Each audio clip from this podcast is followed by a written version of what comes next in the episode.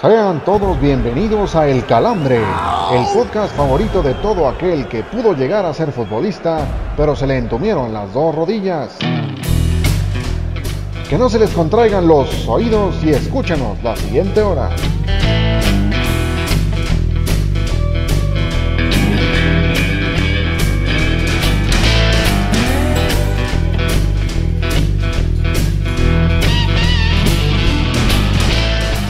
Señores, bienvenidos una vez más, una semana más a El Calambre en este episodio número 23, el episodio previo a la gran final del fútbol mexicano. Señoras y señores, señor Miguel Ramos, como siempre, un placer poder saludarlo, señor Oscar Rojas también, dos eh, pumas de closet. Al señor Ramos se le nota por las garras en las manos, bien pulidas, bien filosas, y al señor Rojas por los los bigotes de leche que, se le ven aquí en la, cámara a la hora de grabar. Señores, muy buenas noches, muy buenas tardes, muy buenos días. Eh, bienvenidos al episodio número 23 del canal. Qué llevadito andas, eh, Cantú. Muy buenos días, muy buenas tardes, muy buenas noches, señor Cantú, señor Rojas, a nuestro producer que ya tristemente para él ya no es, ahora es Chilla hermano, ya, ya no es Chiva, ya es Chilla hermano. Chilla hermano, sí, ya. Este, pero sí, muy, muy llevadito, no vas a participar en la rifa del pavo que vamos a tener de, este, de esta gloriosa industria que, es el calambre. Ah, señor, pues es que están hermanados ustedes por los colores del América. ¿Cómo? Lo bueno es que las chivas le ganaron al América. Exacto, entonces ya con eso se queda el, el chilla hermano, el productor chilla hermano de este episodio número 23. Señor Oscar Rojas, qué placer saludarlo nuevamente en estos micrófonos del Calambre. Yo no quisiera dejar pasar esa oportunidad de, de lo de los bigotes de leche de Sacazonapan que tan amenamente gusta usted de degustar todos los, todos los fines de semana. Un placer, caballeros, estar con ustedes. Saludos, mi querido chivermano, para que veas lo que se siente, que eliminen a tu equipo. Pues ya estamos en el mismo barco, pues ahora solamente queda sacar el pomo entre tú y yo, porque el señor Ramos ya quedamos que juró un año este, que no iba a ir a la basílica, entonces pues ahora este, se tiene que aguantar. No, ocho meses, ocho meses, señor Rojas. Ocho meses, no, no, no extiendas el, tema, porque de por sí sufro cada día. un cachorro. A tu salud, me estoy chingando esta chelita. Ah, está bien, está bien. Está esperando un cachorro el señor Ramos y por eso no puede beber. Oiga, pero no me dejen fuera de la jugada, yo también estoy aquí echándole porque mis rayos también quedaron fuera de, del, del repechaje, tristemente. Oigan, pero el que no quedó fuera del repechaje, ni de la liguilla, ni de nada, y al contrario, se llevó las palmas de oro, los reflectores en México, pues fue otra vez Checo Pérez. Como que el calambre le viene bien al Checo Pérez, ¿eh? cada vez que hablamos de él, eh, viene dando mejores resultados en la Fórmula 1. Impresionante realmente, ya hablando en serio, lo que hizo el piloto mexicano. Puede haber estado en último lugar, arrancó en quinto. Eh, llega en último lugar, comienza la carrera en la primera vuelta, segunda vuelta en último lugar y termina en el podio en, el primer lugar prácticamente, siendo historia el piloto mexicano, el piloto tapatío, señor Ramos. Sí, sí, sí, el domingo pues yo ya estaba ahí con las de San Pedro llorando al escuchar el himno nacional y también cuando iba por ahí de la última vuelta dije, puta, a ver a qué hora se le, empieza a encender otra vez el motor y, se queda ahí en la orilla, ¿no? Porque me queda claro que si hay algún enemigo que tiene directamente es a, la gente de su propio equipo, que ya por cierto el dueño muy amigo del señor Rojas le cantó las golondrinas y, abiertamente dijo que ojalá lo fiche Red Bull Racing y espero que sí, porque sería muy triste que Checo tras firmar su mejor año en Fórmula 1 se pudiera quedar sin equipo, pero me gustaría ver cómo le restriega aquella, hablando de garras, una garrita pasando por el podio Checo Pérez a la gente de, de Racing Point el siguiente año. Así es, eh, sí, este Lawrence Stroll se puede ir a, mucho a chiflar la loma, que de parte de todos los mexicanos que seguimos la carrera el Dígalo bien, señor Rojas, dígalo bien. Que se va a chingar su madre. Oye, pero, pero Oscar Rojas, lamentables, ¿no? Las declaraciones de Stroll, del piloto, después de que Checo gana. Lo primero que dice Yo también quería ganar. Yo también podía haber ganado. Pude ah, sí, güey, lo, único que va a ganar ese güey. Pero la cagué. Lo único que va a ganar ese güey es de Reina de la Primavera, si acaso, güey, pero porque la neta es bastante pedorro su manera de manejar. Y, más con el color del carro.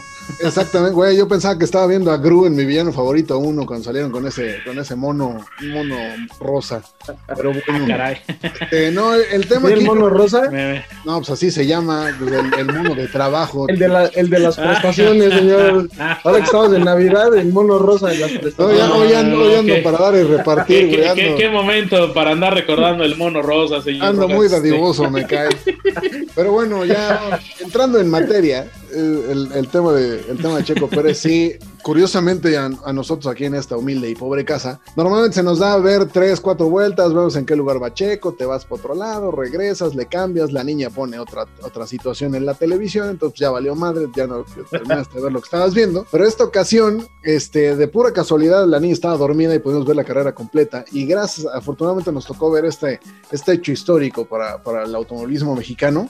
Nos da mucho gusto, evidentemente, por Checo, porque además aquí, como lo hemos platicado los tres este, en repetidas ocasiones, lo, peor que le pudo haber pasado a, Checo Pérez es caer en esa escudería que parecía que le estaban jugando en contra. Y, este, y la verdad da mucho gusto verlo, ver la emoción y, además también otra cosa, ver cómo, cómo en, la televisora que transmite la, las carreras de Fórmula 1 en este país, los, este, pues los comentaristas todos estaban muy contentos de, Sí. de que Checo Pérez se llevara el triunfo, cosa que no puedo decir también de Televisa, porque los dos comentaristas que estaban ahí, puta, parecía que les estaban este, estrujando un testículo y, y trinando de coraje, porque Che- Checo iba en primer lugar y se estaban ya curando en salud de que iba a quedar en tercero, que si el coche, que si demás, o sea, sin siquiera decir, bueno, ya vamos a dejar que termine este pedo, ya festejamos o criticamos cuando esto concluya, ¿no? Pero la verdad, muy, muy contento por porque esto se dio con Checo, se lo merecía a todas luces, y pues ya que, que ojalá próximamente tengamos esa buena noticia con Red Bull. que debe darse la próxima semana en el último, en el último gran premio de la,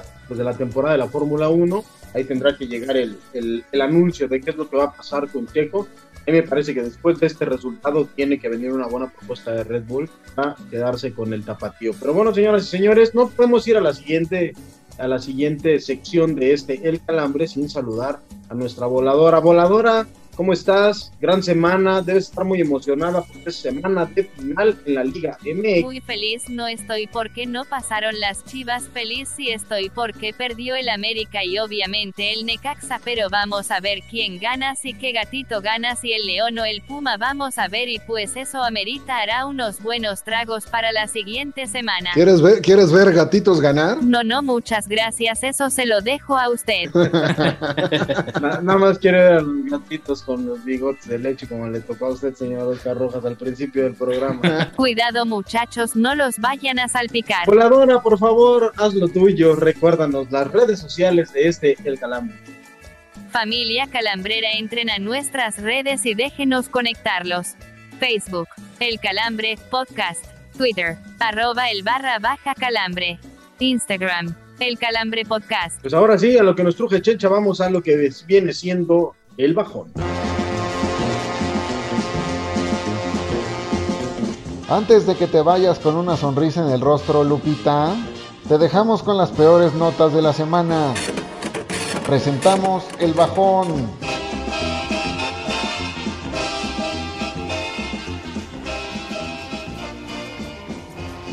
América confirmó dos posibles bajas más para su participación en Conca Champions, luego de que el Oso González y Mauro Lainez dieran positivo por coronavirus. Luego de estos resultados, se confirma que la mufa que pesa sobre los de Coapa es capaz de atacar hasta los recién llegados. Valió verga, banda, ¿eh? El argentino Milton Caraglio arremetió contra el cuerpo técnico de Cruz Azul por utilizarlo poco en el torneo, añadiendo que si no lo van a meter a jugar, entonces prefiere salir del equipo. Tras la debacle azul del domingo, las palabras de Caraglio dan a entender que aquello de que las ratas son las primeras en abandonar el barco no es nada más que la verdad en el caso del Che atacante. La directiva del Morelia Morado anunció a Nicolás Viconis como su nuevo portero para la próxima campaña, aludiendo que habían arrebatado al mejor arquero del circuito. Tras estas palabras, se rumora que Nahuel Guzmán, Guillermo Ochoa y hasta Alfredo Talavera se unieron en una sonora carcajada, pues al menos dos de ellos son bastante superiores al preservero del club sinaloense.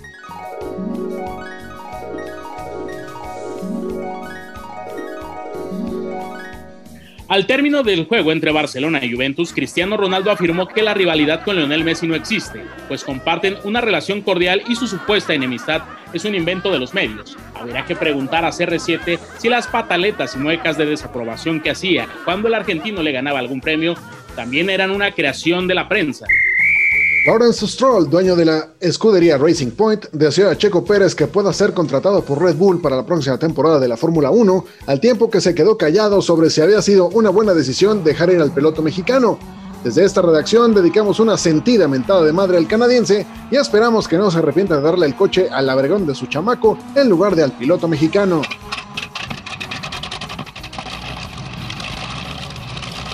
Floyd Mayweather Jr. anunció su regreso al boxeo tras tres años de inactividad.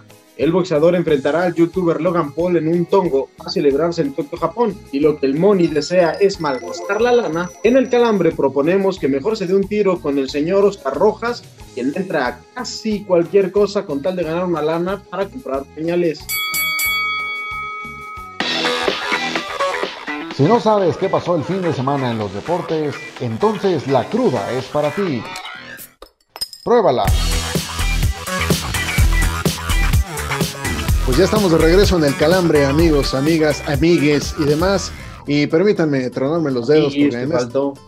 ¿Cómo, perdón? Te faltó el amiguis. A mí, no, ese, ese no. O sea, yo, yo sé que, que aquí somos este LGBT friendly, pero no, no, no, todavía no estoy en condiciones. Denme tres caguamas más y con todo gusto. Este, hasta les pido que cierren, que cierren la puerta con seguro, por favor. El caso Pero es no que. la caguama con los codos, todo está en orden. No, no, no, no, no, no. No, no, para no, no, está, todavía, todavía tenemos este, tenemos para un destapador, a pesar de que Floyd Mayweather todavía no nos contrate para, para ir a tirar polilla ahí con él en el ring. Pero bueno, pues vamos a esto que se llama la cruda, la primera parte de la mitad para adelante, como le gusta a varios. Y pues permítanme tornarme los dedos porque vamos a hablar de la crisis del Barcelona que ya no solo se extiende a la liga, sino que también ya está en la Champions League después de la paseada que le puso la Juventus el martes anterior. Señores, eh, ¿qué me pueden decir acerca de este partido? Ustedes que son culés recalcitrantes, eh, ¿qué tienen que comentar acerca de lo sucedido entre el equipo de Messi y el equipo comandado por CR7? Como paseada, no tanto. El primer tiempo sí fue un pinche baile, pero en el segundo me parece que fue la mejor versión del Barcelona durante el partido y es la versión que vamos a ver del Barcelona en lo que resta al menos del año. Muy probablemente en los próximos ocho meses. No creo que cambie tanto el Barcelona con el mercado de invierno. Lo que sí es que me parece lamentable que todo el tiempo se le esté achacando a Lionel Messi el mal momento futbolístico que vive el Barcelona. La neta, la neta, la neta, la defensa del Barcelona, la central del Barcelona, es un pinche hueco. O sea, tú podrías jugar con nueve futbolistas quitando a los dos centrales y ser prácticamente vendría siendo absolutamente lo mismo. Señor Ramos, comparte usted esta apreciación que tan, que tan exasperadamente hace Estoy experto. dolido, güey, estoy dolido. Sí, ya, ya no, vi. pues quién sabe, quién sabe de, qué está- como- de dónde estará dolido el señor Cantú, pero sí secundo su Anda como trasero de mandril. En la central. Sí, mientras, no, re- mientras no ande con el mono rosado, este, todo, todo está en orden. Oye, pero sobre todo, los que sí andan con el mono rosado, me queda claro que son los centrales del Barcelona, como ya comentaba el señor Cantú, y además, pues la directiva, y, y- y sería repetir ¿no? lo que hemos dicho en podcasts anteriores: son un equipo que no tiene fondo, un equipo que eh, Ronald Koeman termina por voltear al banquillo y no tiene de dónde tirar para poder hacer un cambio que, que digas, bueno, tiene, tiene algo para tener un respaldo y poder sacudir al equipo. La única que le está sacudiendo pues es la cabeza y no sé cuál, porque eh, sin duda que, que- que está, está, este Barcelona va en decadencia total y reitero, no se ve ni por dónde pueda, pueda regresar a un Bien. camino. Ahora, ahora esta semana, perdón, perdón, No, nada más hacer una acotación ahí, Miguel. Lo que yo creo es que en esta ocasión, ya en Champions, ya viendo el partido que hicieron contra la Juventus, pues ahora como que sí se empieza a dudar de la mano de Kuma, ¿no? Sí, pero eh, reitero, o sea, en, en, esa, en esas inst- instancias, siendo un equipo tan grande como lo ha demostrado en, la última era, eh, eh, sobre todo en la, en la década de los 2000, eh, desde la llegada de, Frank Rijkaard y demás, pasando por Guardiola, Luis Enrique, eh, el Tata Martino, sin, ya ahí cortamos la- el listón con Quique Setién, pero eh, vaya que este Barcelona estaba acostumbrado a que en los momentos malos podía tirar de, fichajes que te terminaban por componer la plana, pero ahora pues tienes un Pedri, tienes a, un Ricky Puch, tienes a gente que, no se ve ni de dónde y que además tampoco les puedes recargar la responsabilidad. Y bien lo decías, ¿no? Leo Messi que, que, hace lo suyo, pero hoy en día sería el último responsable de toda esta crisis.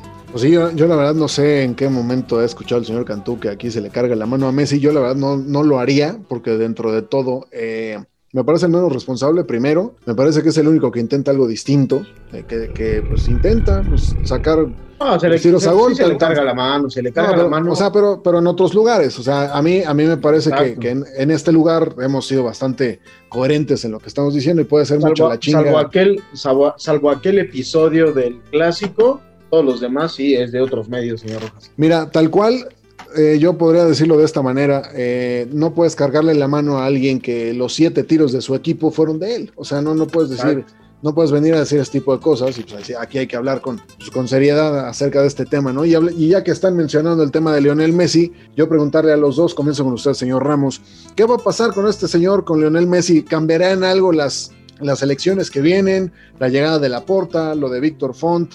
¿Alguno de ellos logrará mantener a Messi aquí en, bueno, no, aquí en brincos diéramos estar en Barcelona? este, no, no en Barcelona. en la ciudad condal, hombre, Barcelona, esquina con Cádiz, aquí en la colonia Escandón, pero bueno, no.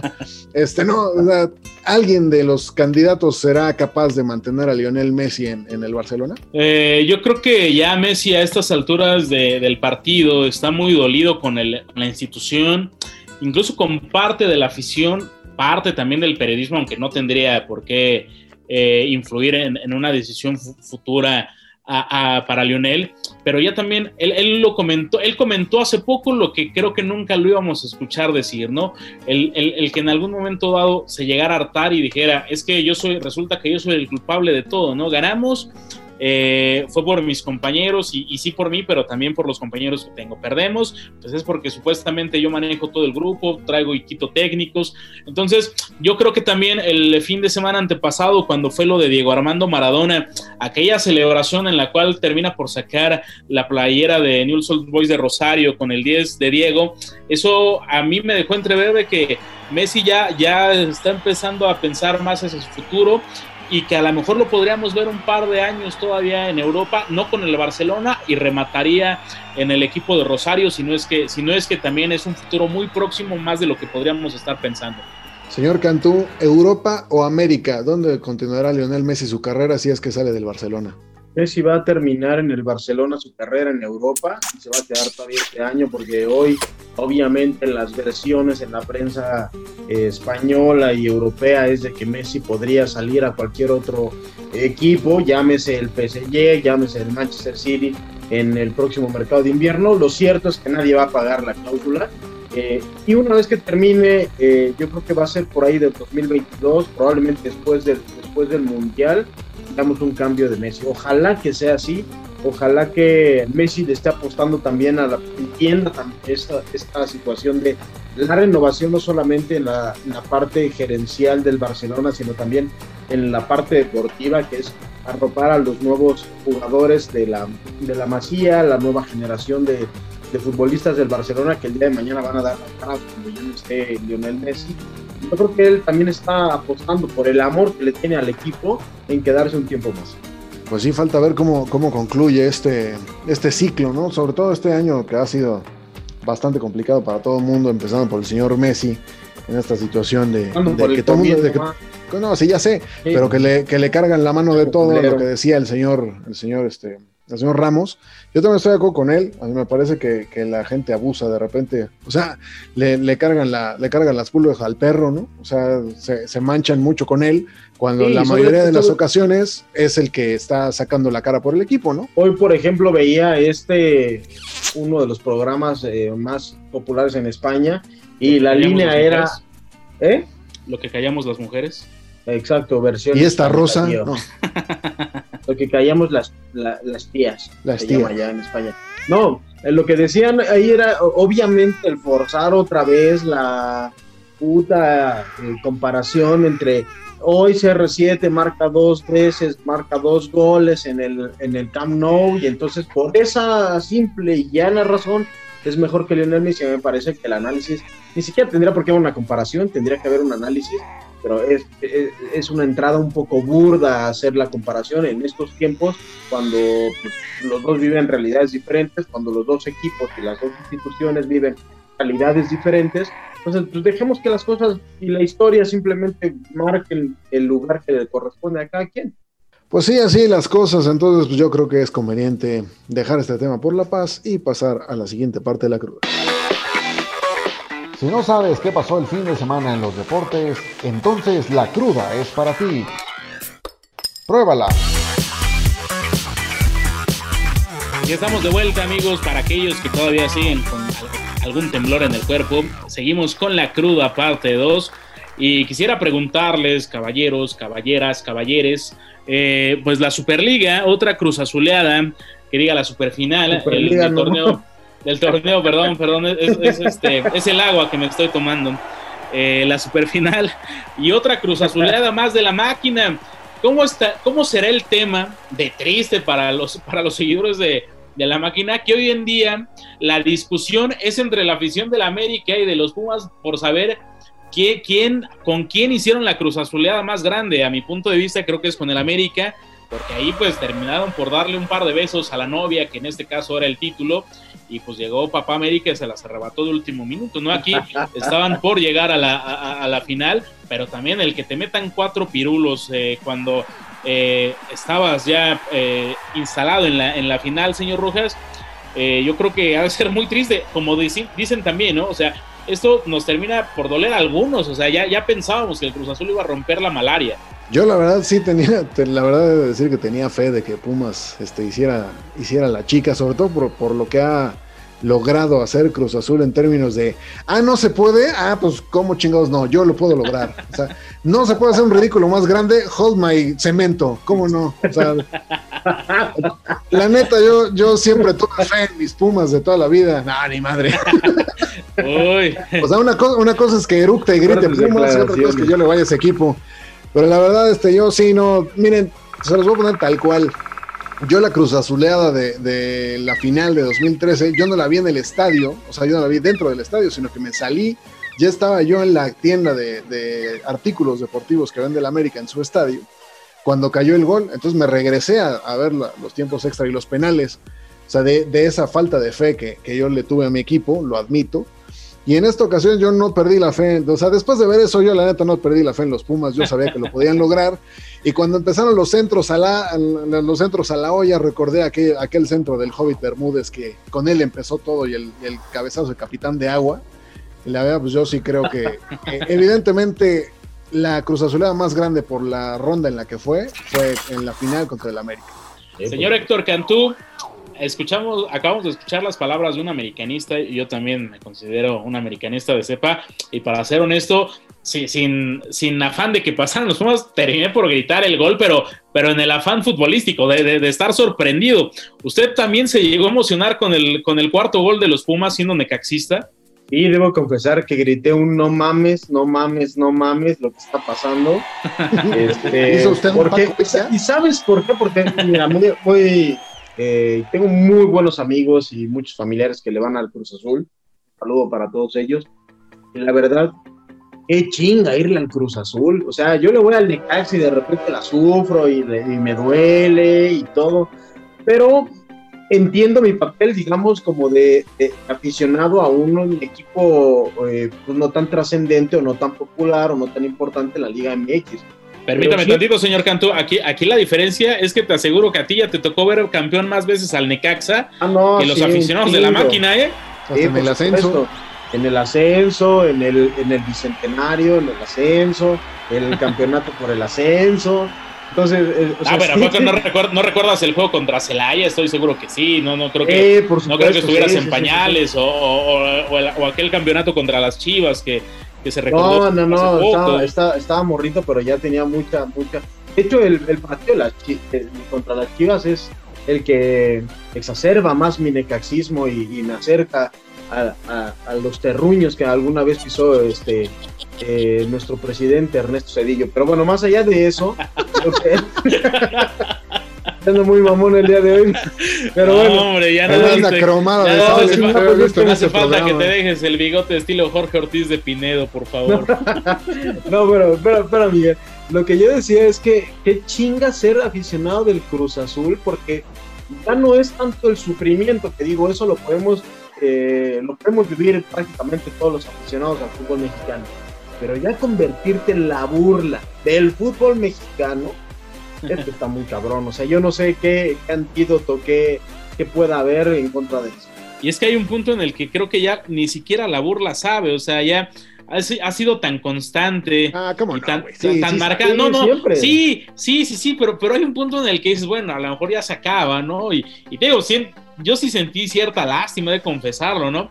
Porque además yo quería que la Cruz Azulada no fuera en semifinales, yo quería que fuera en la final, que otra vez se, se quedaran así cercanos y, y, y- también lamenté muchísimo, ahora odié más que nunca esta pandemia, porque me hubiese gustado ver la cara de los aficionados que han sido tan épicas de Cruz Azul. Sí, sí, sí, la, la verdad, siempre, siempre se, se tiene que mantener la fe con ese equipo. Siempre encuentran otra forma de superarse en su ridículo, la neta. A mí, yo no, yo no, así como hay antiamericanistas y antichivas, yo me declaro anti, antichemo. La verdad, yo es. Si a mí me preguntas en una escala de los tres equipos que, con los que tiene clásico el América, yo el que más, más, más quiero ganar todos los, todos los torneos es contra el Cruz Azul. Le tengo un rencor apasionado a ese equipo. Ah, no, pero también tiene un poco de sangre azul, señor Rojas. Usted jugó en las fuerzas básicas. No, ni madre. no, El calambre en el episodio anterior. Es más, Ah, no, me, sí. dicen que, me dicen que lo llegaban a confundir con los gemelos Rodríguez. No, no, no, no, no, no, hasta la basura se separa. Eso sí, eh, no, la, la verdad, siendo muy honesto, es más, a partir de esa experiencia que, que tuve en, en ese, en ese equipo, saludos al imbécil de Rodolfo Montoya, por cierto. Este. ¿Quién es Rodolfo Montoya? Era Sí, es un exjugador, es un exjugador de Cruz Azul que tuvo a bien, tuvo, que tuve la desgracia de encontrarme como, como técnico del, del último equipo en el que estuve, y el cual exacerbó mi odio a Cruz Azul. Entonces, digo, la verdad, esos tres años que estuve ahí exacerbaron mi odio a ese equipo, entonces yo sí puedo hablar con conocimiento de causa de que me caga el Cruz Azul con él, con las cuatro letras, lo digo. Y qué bueno que los eliminaron y ojalá sean otros muchos pinches años más. He dicho. Pues después de, de la 7 de diciembre, no se olvida. ¿no? después de la terapia psicológica que el calambre le acaba de ofrecer al señor Oscar Rojas para, para sacar ese estrés que, que venía acumulando desde adolescente o prácticamente niño, eh, porque seguramente en algún punto en un entrenamiento lo hicieron cargar a bultos de cemento. Ah, Queda claro. El estrés es desde marzo, güey. Pues esto de estar encerrado ya nueve meses, güey. Uno no es como tú, que sale y sale, ¿no? Entonces, digo, uno tiene Uh, que encontrar un, llegó el putazo. sí, ya sé, ya sé. Saludos, por favor, también a, su, a su querida mujer, Ana Cristina, que es la, es la que pone, pone en orden en, en la vida de varios, eh, siendo, siendo una extraordinaria mujer y sin duda una, una gran comadre y gran amiga. Pero señores, pues termina la cruda y queda claro que la cruda se la sigue comiendo la máquina celeste de la Cruz Azul. Como no pudimos solos con el changarro, llegaron los refuerzos con el calambre de oro.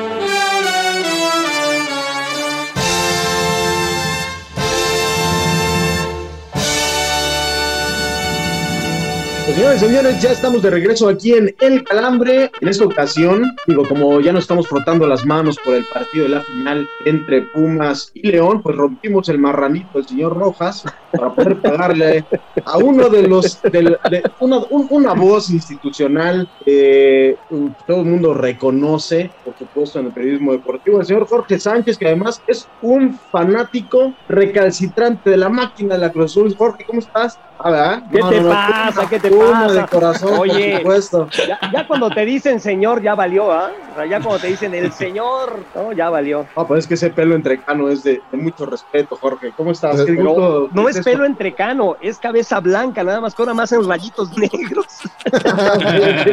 ¿Sí funciona el tinte de cabello? Nada. Jorge, bienvenido, bienvenido al Calambre. Gracias por estar con nosotros. Eh, debes estar muy emocionado con tus Pumas, ¿no? La verdad, sí. Antes que nada, felicidades. Me gusta el nombre del calambre. Mira que ando padeciendo mucho. Por más que al medio tiempo de las cáscaras me echo mi plátano, de repente ya al minuto 70, 75 ya, ya no puedo con los calambres. Así que felicidades. Gracias por la invitación. Oye, sí, muy emocionado, pero la neta, la neta, la neta. O sea, yo a los que decía, ¿qué están haciendo cuando se va Mitchell, no?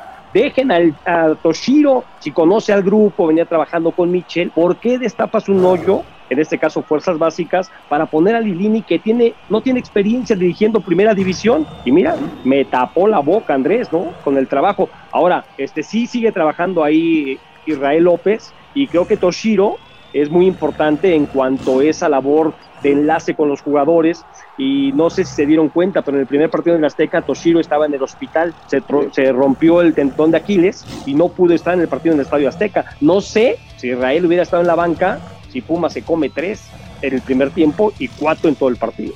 Es que, es que ese partido, la, verdad, el, el, de ida, pues sí a todos nos había dejado con una con una sensación de, bueno, pues ya para qué van a jugar la vuelta, ¿no? Incluso hay dos, tres malinformados decían, pues ya que no vaya Cruz Azul y de todos modos ya pasaron a la final. Sí, saludos a Beto Valdés, que ni yendo, ni, ni, que no vaya Cruz Azul ya no les alcanza. Oye, ¿yo sabes de qué me acordaba? De la final contra Tigres en el 2015. ¿Te acuerdas que allá perdimos 3-1?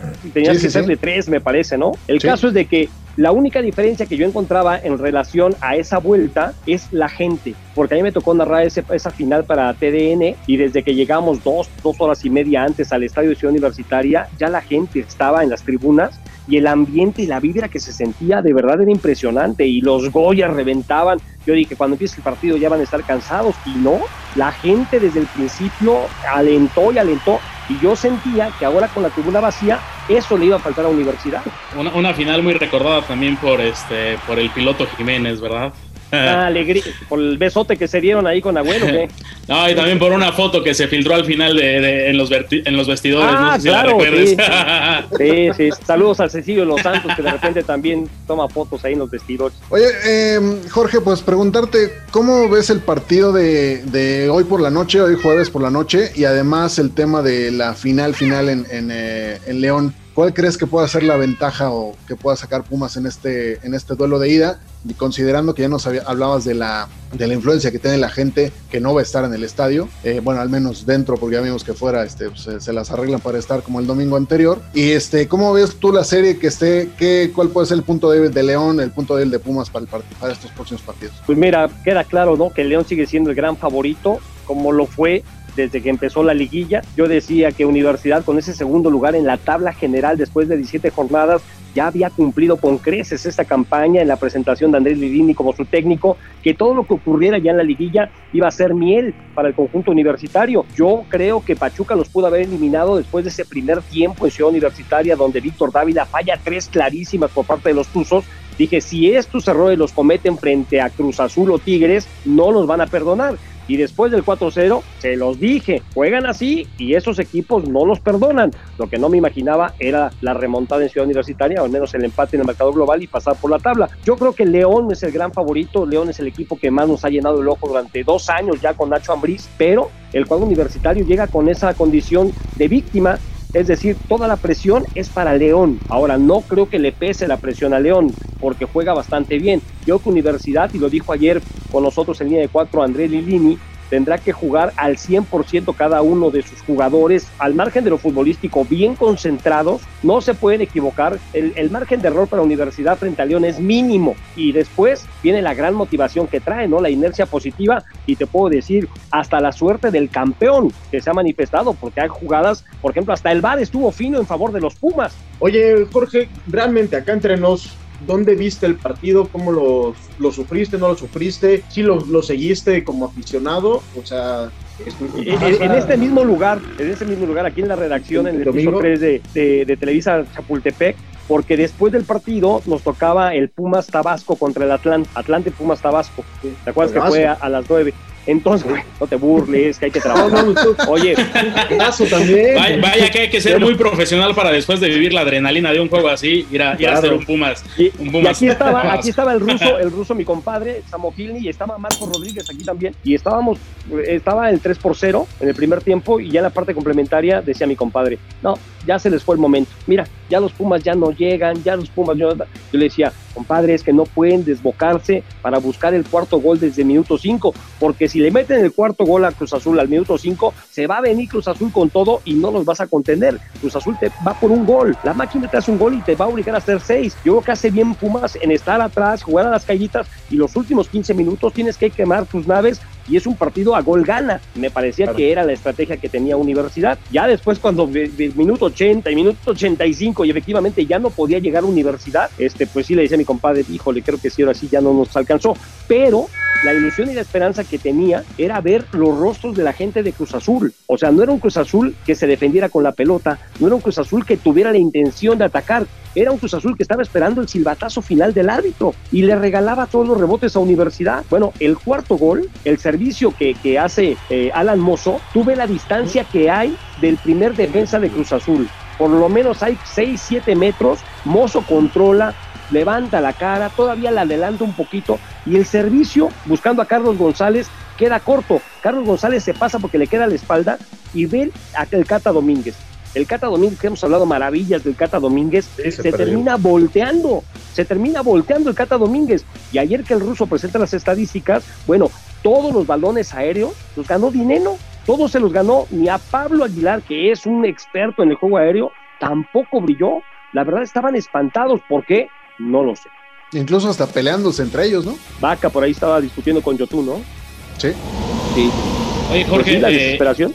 Sí, ya, ya que hablabas de esta desesperación, muchos, incluso colegas, se desesperaron en redes sociales. La- lo que pasó a ser euforia eh, la semana pasada, se terminaron por desesperar y tirar la toalla de seguir al Cruz Azul, de, de, de, de ser esa parte del aficionado, pues sí, que está en todas, todas, y muchos se terminaron por bajar, por bajar del barco. ¿Crees esto lógico? Sé que a ti te tocó vivir el otro lado de la moneda, ¿no? La parte vencedora pero como periodista, pero sobre todo como aficionado, ¿es válido tener que bajarse de la nave? Yo te digo una cosa, yo, la verdad, y mira que tengo uno muy cercano, que es Francisco Javier González, que dice que ya no le va a ningún equipo. A esa gente yo no le creo. O sea, Francisco toda la vida le fue al América, ¿no? Ahora le da pena. Pero este, pero el, Bueno, el a cualquiera, que- la neta. No, el creerle que ya no le va me cuesta trabajo. O sea, yo creo que normalmente te enamoras de un deporte y de unos colores y te da identidad y te da pasión. Y, y, por ejemplo, en mi caso, o sea, no vería posible irle a otro equipo. Sí me ha tocado, por ejemplo, acompañar al Pachuca. Me tocó narrar la Copa Sudamericana, la final allá en el Estadio Nacional de, Santiago de Chile. Y por supuesto que me dio mucho gusto y lo festejé y, y estaba emocionadísimo con el triunfo del Pachuca. Me tocó la cobertura de Cruz Azul en la Copa Libertadores y los viajes a Argentina contra River, contra Rosario y contra Boca. Y claro que disfruté el triunfo en Rosario, que casi nos matan ahí en el estadio de Arroyito. Este, me tuve que meter a la banca ahí con José Luis Trejo para que no me llegaran las monedas y las pilas que nos aventaban. Pero después también me dolió que no se haya podido ganar en los penales eh, eh, Boca Juniors, pero nunca dejé de ir a universidad. Bueno, yo cuando estaba chavito era parte de la utilería, le ayudaba al utilero, al Potro Gutiérrez en Cruz Azul. Yo tenía 11 años y me tocó el bicampeonato cuando le ganan a Tigres y le ganan a Pumas y nunca me hice del Cruz Azul. Y yo le daba agua a Miguel Marín, Enrique Mesa, a Julio Aguilar, a Silvino Román, no, porque me- siempre me ha gustado la portería y los entrenaba el profe Rubén Maturano. Y nunca me hice del Cruz Azul. Sigo siendo muy amigo del Wendy Mendizábal, de Sergio Rubio, de Carlos Jara Zaguier, que eran los que me cuidaban de los otros vándalos que había ahí, porque eran bien latosos y pasaban y te daban zapes y te hacían maldad y media, pero ellos me cuidaban. Este, pero nunca me hice de Cruz Azul. O sea, para mí los Pumas, y me ha tocado épocas de verdad de vacas flacas con universidad, y no, no entiendo, no entiendo por qué lo hacen, pero no, lo respeto, pero, pero no los, no los entiendo. A lo mejor no le iban tanto a sus equipos, ¿no? Como Tal vez. Puede ser. Ahora que veas a Paco Villa, ¿no tendrás algún mensaje para él? Que estaba ya destrozado después de Sí, la, cómo no. la Pues cruz primero, azul del- este, no, reconocer el profesionalismo a Paco, ¿no? O sea, porque grueso, además ¿no? Paco, porque además Paco era de los que te decía, oye, no digas cruz azulear, este, pues está mal, o sea, porque la verdad sí nos duele y, y no, no se vale, y, y él siempre estuvo en contra de la palabra cruz azulear, y ahí le nació, ¿no? La madre de todas las cruz azuleadas, y lo digo yo, pues eso te denota el dolor que realmente estaba sintiendo Paco. Sí, Pero el, el gol que gritó, la emoción que le puso, pues es de un profesional, la carta cabal. Tan, tan les duele que Beto Valdés, que ya estuvo acá en el Calambre con nosotros, casi nos corta la entrevista cuando le hicimos la misma No, pregunta. bueno, me tocó, me tocó la final contra América en radio con, con Beto Valdés. Y cuando empata el América, ya en el tiempo de compensación, se quitó los audífonos y los aventó hacia abajo en el estadio. Y el productor nada más se le quedó viendo. y dice, Espérate, güey. Aviéntate tú, pero no aviente los audífonos. El equipo, ¿no? los- El equipo, Son ¿no? los únicos que tenemos. Porque hablando de otros temas, en, en esta semana se dio a conocer los cambios que va a haber en la Liga MX con, eh, con el cambio de puesto de Enrique Bonilla y la llegada de Mikel Arriola. Eh, desde tu perspectiva como eh, especialista, como periodista, eh, este cambio, ¿cómo lo ves? ¿Le beneficia? ¿Le perjudica? ¿Vienen nuevos horizontes para, el fútbol mexicano? Como yo lo leo, es que eh, a grandes rasgos el fútbol mexicano está bien, está sano. Simplemente hay que hacer alguna reestructura para mejorarlo. Pues este, esta época ha sido muy complicada en el tema económico. O sea, todos los equipos este, se acercaron a la liga y a la federación para ver si no les podían prestar una lana, condonarles algunas deudas que tenían, porque los ingresos evidentemente no llegaron. Eh, yo conozco muy bien a Enrique Bonilla, estos cinco años que ha estado al frente, hemos trabajado muy de la mano. Eh, te puedo decir que hay una buena relación, me invita muy seguido allá a la liga a conducir sus eventos. Y cuando me enteré de esta posibilidad, evidentemente pregunté, ¿no? O ¿por qué? Yo pensé que era porque no existía una buena relación con la Federación Mexicana de Fútbol, en este caso con el ingeniero John de Luisa. Eh, y noté a Enrique, la verdad, muy tranquilo, muy, muy eh, contento de la, de, la, de la idea de que él se encargue ahora de buscar nuevas alternativas a nivel internacional de la liga. Yo, cuando me enteré, pensé que le estaban dando embajada, que le estaban dando una salida digna, pero pues ya llégale, ¿no? Este, Sí, sí. y, pues, al parecer no, al parecer sí va en serio el tema de estrechar aún más los lazos con la MLS, buscando evidentemente el Claro. negocio, los billetes verdes. Eh, tú sabes que los equipos mexicanos hacían cualquier cantidad de partidos en pretemporada, a veces hasta en la misma temporada en Estados Unidos, porque también les implicaba una lana.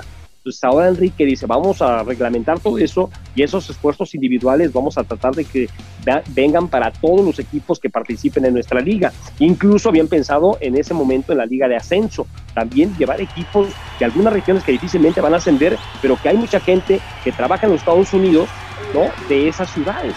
Entonces, este, ese era el plan.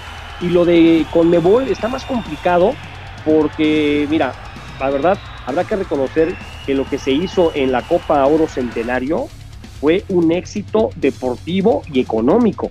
Y después de que se dio esa, esa Copa América Centenario, dijimos, pues de aquí somos, nos frotamos las manos, todos contentos. Estados Unidos con gran in- infraestructura, estadios, este, México con el apoyo incondicional a donde lo lleves, este, sudamericanos hay también muchos en Estados Unidos y van a hacer el viaje, la gente de lana de Sudamérica va a querer o va a ver atractivo ir a Estados Unidos a ver la Copa América, entonces eso se puede repetir cada dos años, que hagan su Copa América ya en Sudamérica cada cuatro, ya cada, hacemos cada dos años, o intermedia esos cuatro años de Sudamérica, pero después viene el FIFA Gay y ¿quién lo promueve? Lo promueve la, la Federación Estadounidense. Y ahí pues cayeron varias cabezas de Sudamérica y los sudamericanos no quedaron nada contentos con los estadounidenses y dijeron nunca más. Entonces ahora tienes con los nuevos directivos que, hay, que están apareciendo ahora en Sudamérica, volver a acercarte y volver a endulzarles el oído y el bolsillo para convencerlos de que vengan y acepten que los equipos mexicanos participen. Pero entonces parece- aparece con CACAF y dice, momento señores, que primero estamos nosotros. Entonces, Parece que es el ¿qué me ofreces a mí? Jorge. Pero, ¿qué, qué me ofreces a mí con CACAF para aceptar que tú vayas?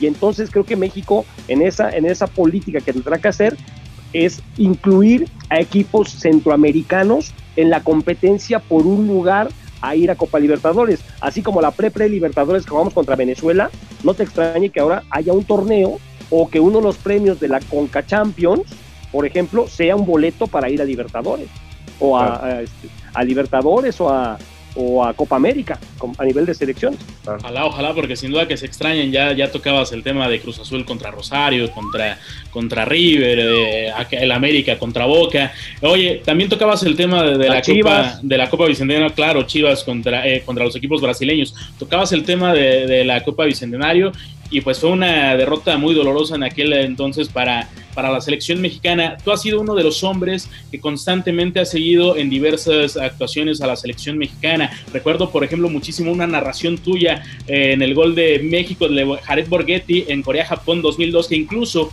la llegan a utilizar en alguna canción. No recuerdo quién, quién cantaba esa canción, pero esa narración la, la terminan utilizando de tan emotiva que fue.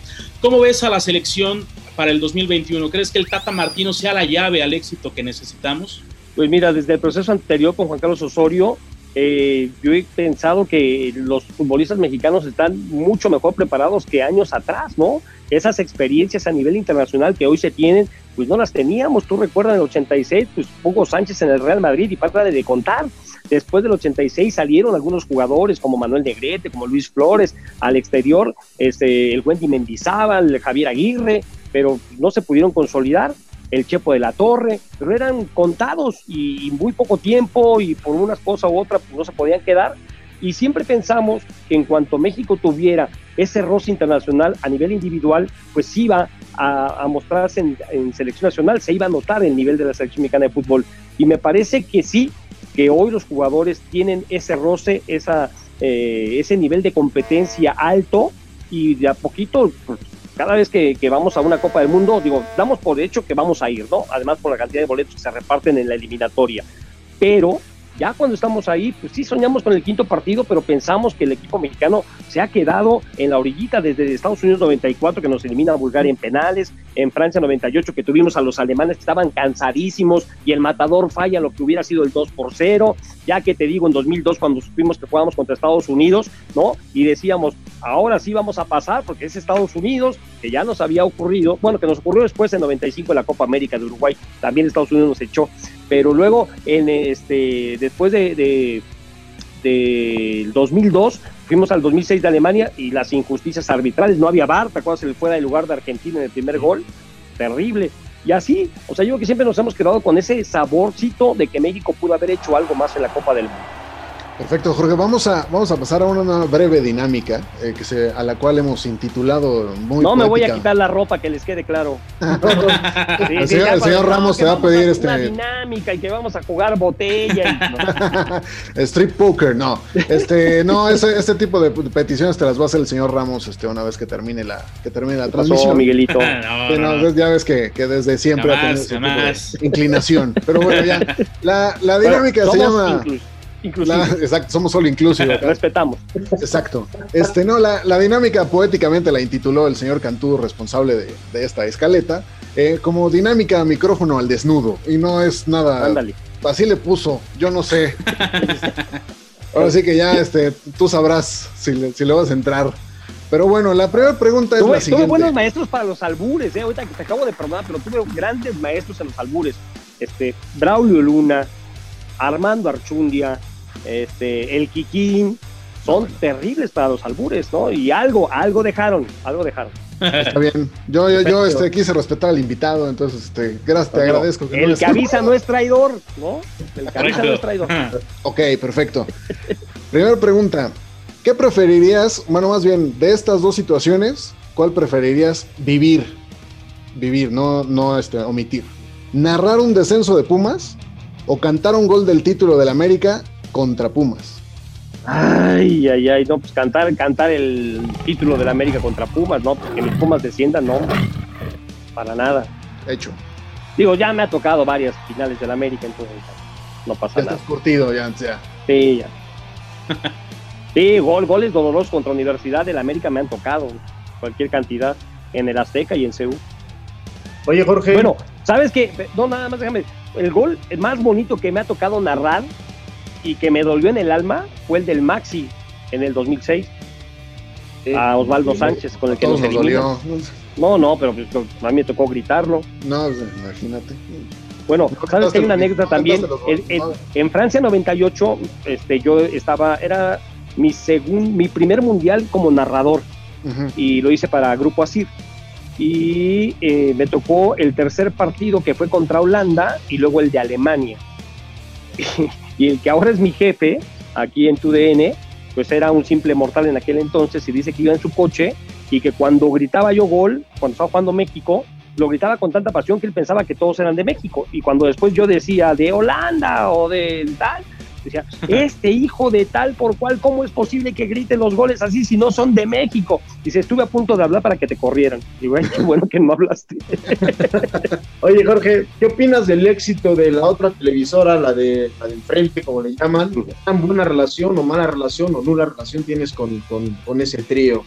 Mira, a Jorge, a Jorge Campos y a Luis García los conozco desde que empezaron. A Luis García antes, porque me tocó eh, ser parte de la preselección infantil del 85, que después Luis García fue de la selección que jugó ese mundial en China. Se hizo un torneo eh, de fuerzas básicas y dijeron que el equipo campeón iba a representar a México. Y Naranjas, el equipo campeón fue el equipo de satélite, no sé cómo se llamaba, pero era donde jugaba Luis García y el Chatito Las Torres Ortiz. de satélite, alguna cosa así. ¿no? Algo así. El entrenador era el Chato Ortiz Papá y al final solamente fue Luis García y el Chatito Ortiz y el Chatito Ortiz Papá como auxiliar de Roberto Rodríguez el Monito, que era el técnico de, de la Escuela del América y la gran mayoría fueron los del América. Y ahí conocí a Luis. Y luego a Campos lo conocí cuando llegó de Acapulco. O sea, literal, a Jorge lo enseñamos a cruzar los ejes viales porque le corría y ¿no? Le enseñamos a hablar español aquí también en la Ciudad de México. O sea, tenemos leyenda, gracias le, a le enseñaron entonces muy mal, ¿eh? Sí, Que ahí no, fallaron Jorge- las clases. Porque... No, no, no. Es que la verdad, Jorge vende un personaje. El día que tenga la oportunidad de conocer a Jorge, Jorge, ahora sí que no da paso sin guarache. Eso es literal. Es el tipo más inteligente y más brillante que, que puedes conocer, te lo juro. Y este, y a Martinoli no, a Martinoli lo conocimos cuando yo, yo empecé a hacer televisión con el señor Jaime Silver, que él, él se dedicaba a hacer contenidos para las televisoras en Estados Unidos. Y yo empecé a mandar notas para Prime Deportiva, que luego fue Fox Sports Américas, que luego fue Fox Sports. Y entonces yo grababa mis notas, Jaime las, las editaba y mandaba los cassettes con los pilotos en el aeropuerto y llegaban al aeropuerto de Los Ángeles, ahí las recogían y las llevaban a la televisora. Cuando yo ya no pude, porque ya tenía más compromisos, sobre todo con la televisión aquí en México, entonces Jaime se llevó a, a Cristian y Cristian empezó a hacer también televisión con, con Jaime Silver y lo conocía yo de ahí nada más, hola tal, y ya después, cuando llegó a TV Azteca, yo ya no tenía un vínculo con TV Azteca porque Francisco Javier se, se salió de ahí en el 2000 y ya a raíz de eso ya no, antes sí, porque Grupo sí le compraba los derechos de transmisión de, la- de los mundiales a TV Azteca y como ellos hacían el radio en Grupo Asir, había mucha relación. Te puedo decir que conocí a toda la gente que trabaja en TV Azteca de aquella época, en paz descanse Pepe Espinosa, este, Enrique Garay, el Chacho López, o sea, con todos ellos trabajé, pero con Cristian no, no, no, no me tocó. Hablando de TV Azteca, eh, sin meterte en camisa de once varas, ¿qué piensas de la multipropiedad en México? Pues que cuando era de Televisa todo el mundo le atizaba con singular alegría, ¿no? Y cuando ya después vendieron al Necax y vendieron al San Luis, TV Azteca nunca ha podido vender al Morelia, por ejemplo, ¿no? Y este, y en algún momento tuvo al Veracruz, y ahora este, es un secreto a voces que es dueño del Puebla también, y no pasa nada, ¿no? Y entonces, este, pues los paladines de la justicia, ¿no? que de repente son cuando es de Televisa, pues mira, callan como momias, dirían unos cuates. Sí, aunque ya están muy momias algunos, ¿eh? Oye, Jorge, una pregunta más. Este, a ver, cuéntanos una, una anécdota en un mundial. Esa, una que recuerdes así con, con mucho, con mucho cariño. O con, o Pues hay varias, hay varias. Hay eh, chistosa, bueno, haz de cuenta que yo, te repito que mi primer mundial eh, como narrador fue en Francia 98. Yo venía de trabajar en Grupo Imer, yo era el descoordinador de deportes de Grupo Imer, y para ese mundial del 98 viajaron al mundial sin acreditación Memo Rodríguez y Alfonso López. Y entonces, eh, cuando llegas a los mundiales, hay un centro internacional de medios, el famoso IBC, donde Sí, sí, están todas las televisoras. Y antes llegabas ahí y entonces había una sala de prensa espectacular y había boletines de todas las delegaciones y de todos los equipos y te regalaban cositas y pins y, mil cosas, ¿no? Y entonces, pues a mí se me hizo fácil ayudar a mis ex compañeros que no tenían acreditación, que no podían entrar, y yo pasaba y recogía dos, dos de cada uno y se los sacaba y se los llevaba, incluidos algunos pins y todo. Y entonces un compañerito fue y me acusó de que estaba yo ayudando a la competencia con los recursos, tal, tal, tal. Y entonces me colmó la paciencia y lo corretí por todo el IBC y hasta que me agarraron porque yo lo quería golpear, ¿no? Entonces, este, ya hablaron conmigo, me dijo, no, tranquilo, mira, pues es normal, es un evento con mucha presión, todo el mundo estamos tenso, estamos malos, este, vete a tomar una cerveza con él, platiquen, arreglen sus diferencias, pa. Y bueno, pues, ¿qué onda? Pues, órale, pa. Nos fuimos a Champs-Élysées, nos metimos a un antro, y pues una cerveza, dos cervezas, se armó el baile, empezamos a bailar, o sea, cada quien con su pareja, Ah, por caray, supuesto. a ver, a ver. Ah, Y entonces, ¡Ah, qué bárbaro! de repente, cuando salimos del antro, que nos corrieron, ¿no? Del antro, este, empezó a gritar, ¡Yes, soy PD! ¡Yes, soy PD! Y la muchacha con la que yo iba era una española de ascendencia francesa y me dice, oye, ¿tu amigo habla francés? Y le digo, no, tomamos algunas clases, pero pues aprendimos muy poco. Me dice, ¿sabes lo que está gritando? Y le digo, no, que es homosexual. Y entonces me regreso y le digo, oye, mi animal, estás gritando que es homosexual. Y dice, ah, con razón me invitaron varias copas. y él decía que estaba, ¿no? PD. Ajá. Pero bueno, Sí, sí, sí. él se refería a otra cosa. Aplicó la del Alguna pupú. de tantas. Ajá. Y ya limamos asperezas y terminamos el mundial muy cuates. Bueno, Jorge. Oye, pues agradecerte, agradecerte mucho el que hayas compartido micrófonos con nosotros, haber eh, compartido también algunas anécdotas. Finalmente, Jorge, si tú fueras Lilini el domingo en el partido de vuelta, ¿cuál sería tu arenga? ¿Qué, qué discurso le darías a los Pumas eh, para que salieran campeones? Desde el fondo de tu cosa, corazón. Aquí lo platicamos ahorita con Marco Antonio Rodríguez, porque también es muy observador, Chiquimarco. Y, este, y, y Lilini, al fin formador, ¿no? Es un hombre que ha trabajado casi siempre con, con los chavitos y con los chavos que quieren ser futbolistas profesionales. Muchos habrán llegado, otros tantos no habrán llegado, pero tú lo escuchas y es muy paternalista. Es un tipo muy humano, se fija mucho en cosas. A mí me llamó un detalle, por ejemplo, el partido de vuelta contra Pachuca. Va a haber un cambio y va a entrar el Lobo Iniestra. Y, y, y Bigón traía el gafete de capitán. Si se dan cuenta, yo hasta pensé que el que saliera Bigón, porque se empieza a quitar el gafete. Y cuando va a entrar Iniestra, va y le pone el gafete de capitán. O sea, Iniestra era el capitán de Pumas. Después hubo por ahí una indisciplina y me lo limpiaron y apareció Lira. Y Lira lo conoce muy bien Andrés. Y ya el Lobo como que quedó borrado. Pero fíjate, en lo que es el grupo de universidad, que eh, Bigón, que también es capitán, va y dice, no, no, no, mi compañero es, era primero el capitán y le regresa y le respeta la jerarquía. Entonces yo creo que la única arenga, y lo dijo ahora que, pierden 4 por 0, que les dijo a los muchachos, no me dejen solo, ustedes me trajeron hasta aquí. Entonces yo creo que la arenga es esa, muchachos, ustedes llegaron hasta aquí, ganamos o perdemos, va a ser de ustedes, no mía. Pues, al final yo no juego. Entonces yo les puedo dar una idea y tal, pero si vamos a ganar, va a ser por ustedes, ¿eh? Y si vamos a perder, no se preocupen, yo voy a decir que soy el responsable porque es mi chamba. Entonces yo creo que la mayor arenga es esa, ¿no? Darle libertad y que los muchachos disfruten lo que se han ganado. Ahora, si pierden, ¿quién les va a criticar? ¿Quién les va a decir algo? Esa es la gran ventaja que tiene Universidad. Ahora, si les pasa por encima el León y pierden por goleada 4-0 y 4-0, entonces va a haber muchas críticas para Andrés y para los jugadores. Pero de ahí en fuera me parece que es invitarlos a que disfruten lo que ya se han ganado los jugadores de Pumas. Perfecto, Jorge. Pues muchísimas gracias. Gracias por haber estado con nosotros en este episodio del Calambre. Eh, te recordamos que te pedimos, pues, que obviamente que, le, que nos hagas eco. Y pues también si quieres abrir tu cartera y patrocinar este espacio, nosotros este, muy contentos de recibir esos cheques en Hay, blanco. hay ¿eh? talento, hay talento, solamente falta apoyarlos. Bueno, bien, fíjate, fíjate cuánto fue el respeto esta noche, mi querido Jorge, que regularmente Sí. mientras están los invitados estamos echando un shot, pero hoy nos comportamos todos a la altura. Ah, oye, hoy hoy no, hoy no no, chocamos pues el vidrio. No, pues aquí, aquí estaba más complicado, me hubieran avisado antes de meterme a la empresa. y ahorita tengo Bueno, programa. abrimos, abrimos la invitación, Jorge, para otra, a otra ocasión y ahora sí poder tocar el, el vidrio, porque eh, Venga. habitualmente lo hacemos, ¿eh? Sí, es como parte del, este, del, del- de la parte natural de este programa. Está padre, está padre, ¿no? Y además te vas relajando y ya se te calienta el océano y quién sabe quién les pueda contar. Juegue, señores, gracias, gracias, Jorge. por la invitación. Gracias, Jorge. Abrazo a todos. estés muy bien. Saludos. Saludos. Abrazo. Para los que gustan de ser el centro de atención, diciendo la primer burrada que se les viene a la cabeza, aquí presentamos el dato inútil.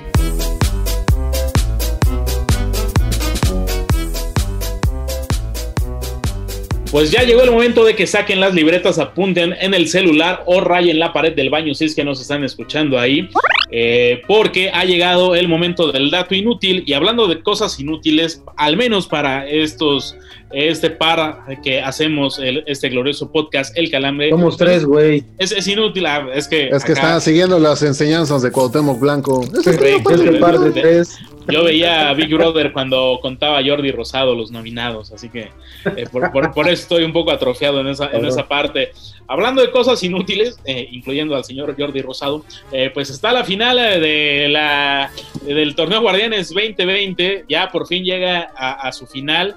Digo, gracias a Dios porque ha sido un torneo netamente atípico, tan atípico que llega en un periodo corto otra vez el León y ahora los Pumas de la universidad que se instalan de manera épica. Eh, ¿Cómo ve, señor Cantú? Los Pumas tienen para poder pelearle al equipo de Nacho Ambriz, que ha demostrado ser muy gris en finales.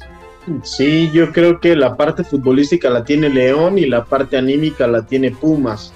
Y sabemos que en muchas de las, de las finales del fútbol mexicano la que termina imponiéndose es la parte anímica y veíamos o repasábamos dos episodios en este en, este El calambre número 23 entonces yo creo que va a ser una ay ojalá que sea una final de muchos goles de, de muchas emociones pero la verdad es que creo que los dos equipos van a salir como a cuidar el resultado y el, el que eh, cometa me- menos, menos errores es el que se va a llevar la victoria.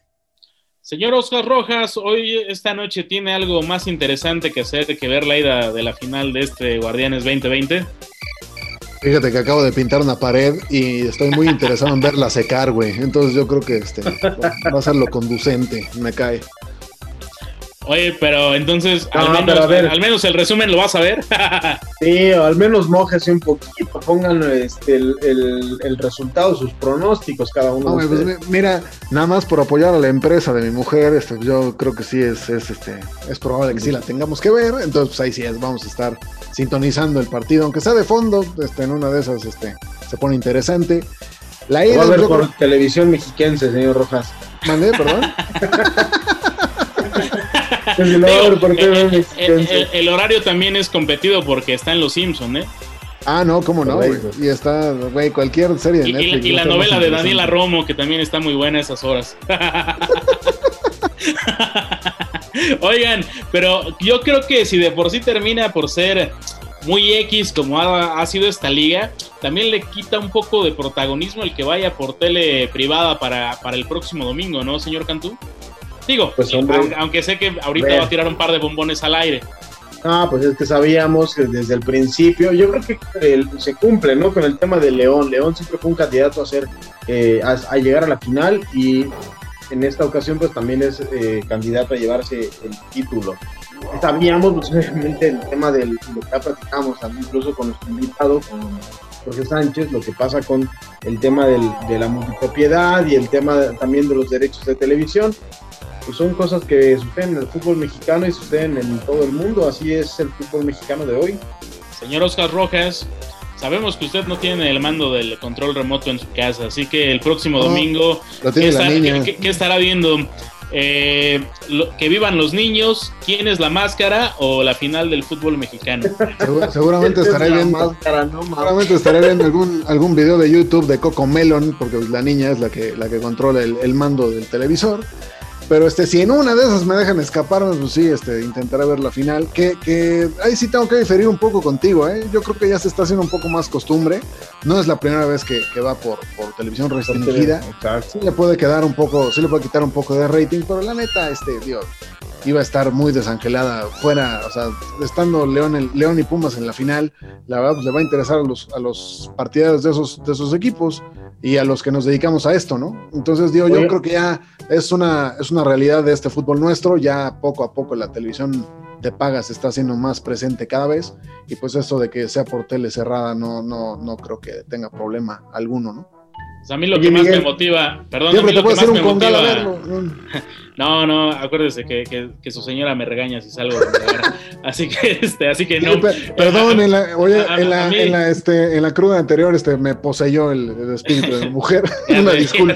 A, mí lo que más me motiva, sin duda, pues, de esta final y que el domingo va a ser por televisión de paga, pues es, ver si no se les ve el audio a, a, la hora del gol de la fiera. Así que, pues, habrá que estar muy atentos para reírnos un, un poco. ¿Habrá pues, clases de alemán? Rápido. No, no, no, no, no, no, no, Esperemos que. No, no, no, no, no, no. No, al contrario. Vamos a tener este, una serie de frases célebres como aquella que dice: Si la mete, es gol. Es gol. El, el morenito, el morenito es, Uy, eso es rapidísimo. ah, así le dicen a un amigo. Uy, eso es rapidísimo, pero no otras cosas. Pero bueno, rápido, ese señor Cantú. ¿Quién para campeón el siguiente fin de semana? Yo lo dije desde un principio, León para campeón. Señor Rojas, ¿quién va a dar la vuelta olímpica? Eh, sí, León, yo creo que León. Eh, nuestro producer Chillermano, ¿quién va a ser campeón el próximo fin de semana? Vamos por Pumas. Dice que las Chivas, las Chivas ya no están jugando, señor, pero pero, pero bueno, yo, yo creo que va a ser el León también, el equipo de la Fiera. Y pues a ver, a ver, se, estarán discutiendo el, rating entre la final y, quién es la máscara. Pero hablando de cosas inútiles, seguimos con el segundo dato. Y es que un día como hoy, pero del 2010, eh, se casó Martina Higgins con el saltador ecuestre Thibaut Jotin. Si es Jotin, señor Cantú, usted que, que terminó por hacer eh, el, el No, señor, a ver.